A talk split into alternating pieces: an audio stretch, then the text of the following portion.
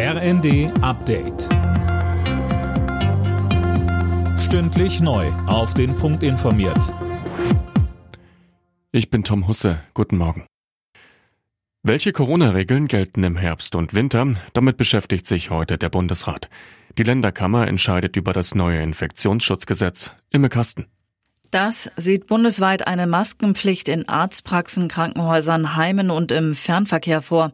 Die Länder können bei Bedarf weitere Maßnahmen erlassen, zum Beispiel eine Maskenpflicht im Nahverkehr. Die Regeln sollen vom 1. Oktober bis zum 7. April gelten. Ein weiteres Thema im Bundesrat, der Haushaltsentwurf des Bundes fürs kommende Jahr.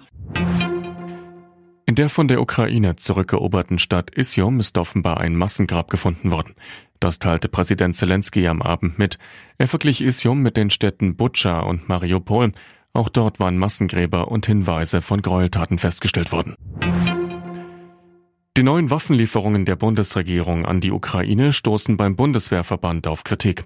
Verteidigungsministerin Lambrecht hatte gestern angekündigt, dass die Ukraine zwei Mehrfachraketenwerfer samt Munition und 50 gepanzerte Fahrzeuge bekommen soll.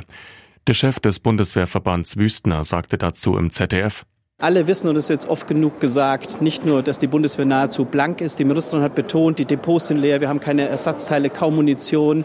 Wir haben enorme Herausforderungen mit den NATO-Verpflichtungen. Und deswegen ist vollkommen klar, aus der Bundeswehr selbst kann nichts mehr geliefert werden in Richtung Ukraine. Union Berlin bleibt in der Fußball-Europa League weiter ohne Punkte. Der Hauptstadtklub verlor gegen Sporting Braga mit 0 zu 1.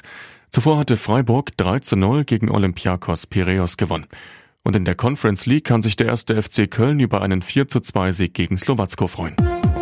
Alle Nachrichten auf rnd.de